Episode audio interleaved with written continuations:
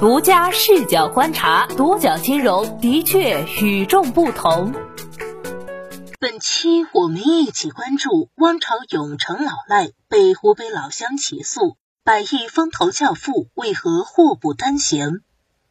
三十年河东，三十年河西，在创投市场叱咤风云逾三十年的风投教父汪潮永，这次栽了大跟头。刑事拘留事件刚刚平息，又被昔日合作伙伴中英人寿保险有限公司以申请执行给付义务无效为由，申请列为失信被执行人。至此，汪朝永及其上市公司均被列入老赖名单，纳入征信系统，将面临无法借贷、被限制高消费、衣食住行、子女学习生活均受到管制。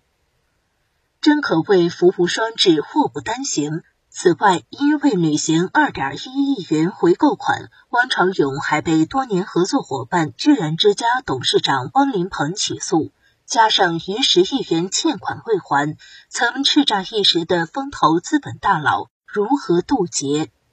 二月二十二号晚间，国转公司信中立发布公告称，二零二一年二月二十一号，查询到公司及相关主体及实控人汪朝勇被纳入失信被执行人。失信被执行人包括北京信中利投资股份有限公司、北京信中利股权投资管理有限公司、北京信中利盈达股权投资中心汪朝勇。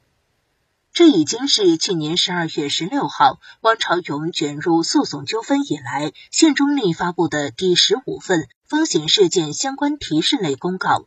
根据相应法律文书，上述失信执行人应向中英人寿支付合伙份额转让款、违约金、律师费、财产保全费、仲裁费等，已超七点四亿元。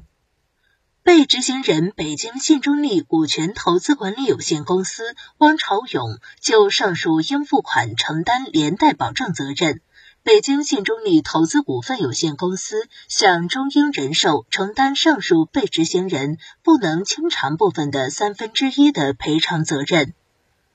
中央人寿诉汪朝勇一案，由北京市第三中级人民法院于二零二一年十月十四号立案执行。截至公告发出，汪朝勇义务履行情况为全部未履行，因此在二零二二年二月十号被列为失信被执行人。在这桩与中英人寿的纠纷之前，汪朝永刚刚和老乡汪林鹏的居然控股就回购条约失信一案开庭，并且由于无法履行义务被刑事拘留。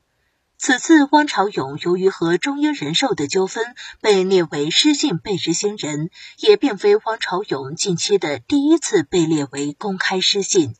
从二零二一年四月二号起，汪朝永多次被公开立案限制消费。一九六五年出生的汪朝永，拥有三十年国际国内投融资行业的丰富经历。当年曾一度以“华尔街中国神童”之称，傲立金融界。汪朝勇于一九九九年创办信中立资本集团，信中立是中国最早成立的 VC PE 机构之一。截至二零二零年末，信中立在管基金三十六只，累计认缴规模一百六十一点二五亿元，在管实缴规模一百一十二点零一亿元，曾一度被称为中国海归创投第一股，在创投界战功赫赫。汪朝永的投资人生路曾经非常顺利。一九八五年的他，作为第一批清华大学公派留学生赴美留学，获美国罗格斯大学 MBA 学位。之后，汪朝永成为第一批大陆留学生进入华尔街的投融资专家，曾先后任职于美国摩根大通银行、美国标准普尔、摩根士丹利，并担任美国摩根士丹利亚洲区副总裁兼北京代表处首席代表。一九九八至一九九九年，汪朝永受国家开发银行邀请，担任全职高级顾问，参与筹备和组建国家开发银行的投资银行业务。任期届满后，汪朝永与管理团队共同创建信中立，创造了辉煌的信中立投资史。作为国内最早的本土创投与 PE 机构，信中利一直信奉价值投资加精品投资理念，投出过百度、搜狐、华谊兄弟、北大青鸟和瑞星科技等一大批明星企业。二零一五年十月二十三号，信中利在新三板挂牌，迈出了里程碑的一步，而汪朝勇也想借此更上一个台阶。迅速操盘了下一个巨额投资计划。二零一六年四月，信中利花费十六点五亿元高溢价收购 A 股上市公司汇成科技，转让价折合每股十九元，溢价高达百分之一百一十三点七二。随后通过在二级市场增持，合计获得汇成科技百分之二十九点三零股权，顺利拿下控制权。不料，这笔收购让汪朝勇欲通过高杠杆实现借壳，却因政策的收紧，愿望最终落空了。十六点五零亿元收购汇成科技，其中十二亿为信中利通过招商财富的资管计划融资而来，三点一五亿元由信中利向北京恒宇天泽资管以百分之十二的利率借贷，仅有一亿元左右的资金是自己的。二零一六年九月，证监会修改《上市公司重大资产重组管理办法》，收紧借壳监管，举高债控股汇成科技的信中利，由于资金链压力，失去二级市场融资的几乎所有通道。汪朝勇未能如愿将私募业务注入进上市公司。借壳上市未果，汪朝勇又用杠杆方式，以十七点八亿元入股游戏公司多可梦百分百股权。尽管多可梦在二零一八年为汇成科技贡献不少利润，之后游戏行业监管趋紧，多可梦很快陷入低谷，随之汇成科技也连年亏损。雪上加霜的是，除了汇成科技业绩暴跌，信中利旗下的多只基金。亦存在投资者定向披露账户开利率低、长期处于清算状态、基金存在逾期未清算基金等情形，并于二零二一年四月、十一月先后被北京、青岛证监局采取责令改正的行政监管措施。二零二一年九月，信中利及相关责任人收到深交所通报批评处分。原因是信中利与中纪投资股份有限公司发生诉讼事项，涉及金额六点八四亿元，公司未及时披露。二零二一年十一月十六号，信中利还被广东粤财信托起诉。除此之外，监管还发现信中利存在多项违规行为。包括利用基金财产或者职务之便，为本人或者投资者以外的人谋取利益，进行利益输送，违反基金合伙协议的约定，质押基金财产为关联方提供资金支持等等。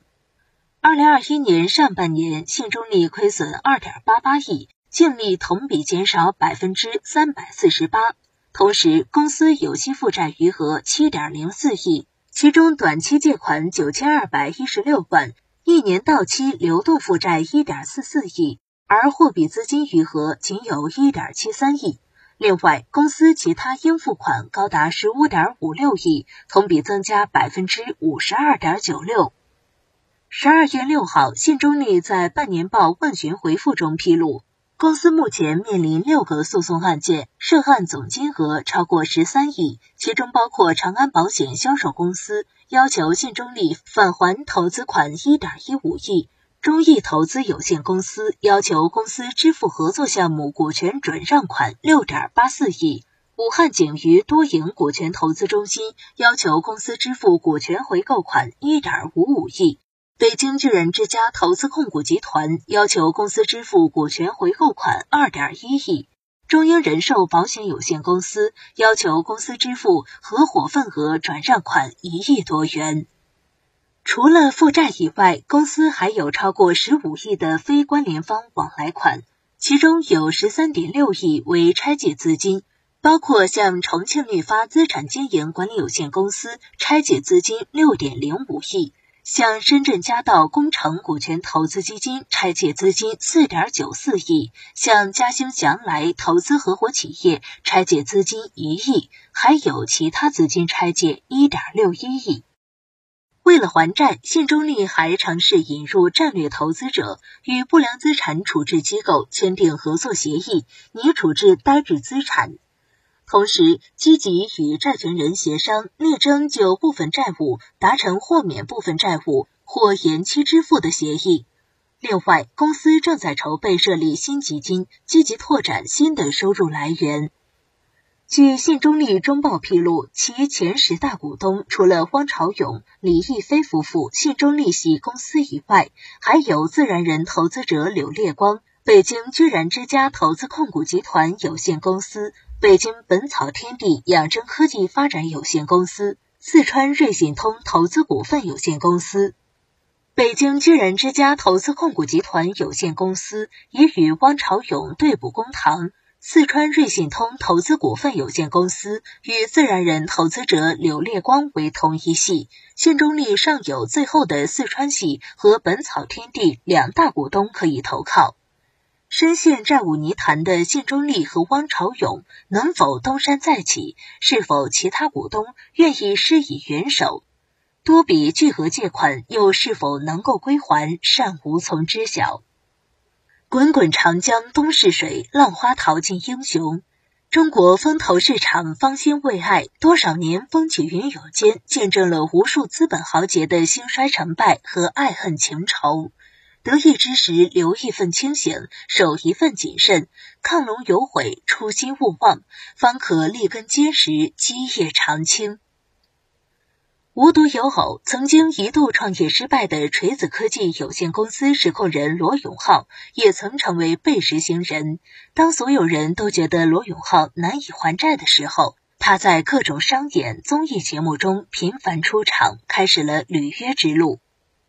罗永浩面对巨额债务，并没有选择逃避和拒绝执行，其积极偿债的努力最终得到了回报。二零二二年初。罗永浩的被执行信息清零，被执行信息清零虽不等于债务已经全部偿还完毕，但他这三年间扎扎实实做出的多领域商业尝试和突破有目共睹。而汪朝勇作为失信被执行人，性质更为严重。是指被执行人具有履行能力而不履行生效法律文书确定的义务，这不得不让债权人、投资者忧虑重重。信中利如何才能从诸多负债中走出来？汪朝勇又是否能在此次劫难中有足够的勇气和智慧承担偿债责任，重新站起来？对此，你有何看法？欢迎留言讨论。好的，以上就是本期的全部内容，谢谢收听，咱们下期再见。